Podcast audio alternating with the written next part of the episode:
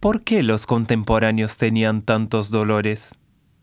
En los yacimientos de Barcelona encontramos innumerables cápsulas y pastillas de diferentes tamaños, colores y componentes químicos. Un ejemplo es el Ibudol, 400 miligramos comprimidos recubiertos con película ibuprofeno Kern Pharma, pastilla de consumo diario. Su composición indica que servía para aliviar dolores. En aquellos tiempos era muy grande su sufrimiento. Estaban constantemente enfermos y constantemente intentando extrapolar los límites de sus cuerpos físicos.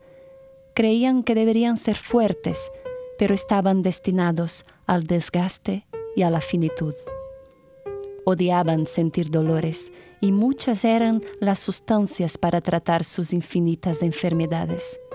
Algunas autoprovocadas, como la hangover, tras consumir otras pastillas y sustancias en los rituales practicados en las arenas discotecales, o también la anxiety, provocada por la hiperproductividad. Una sociedad al mismo tiempo autodestructiva y obsesionada por la búsqueda del placer y la eliminación del dolor y del sufrimiento. Sin embargo, una sociedad fascinante. Para saber más, puede comprar nuestro software Experiencing the Sensations of the Contemporary Body en la tienda del museo.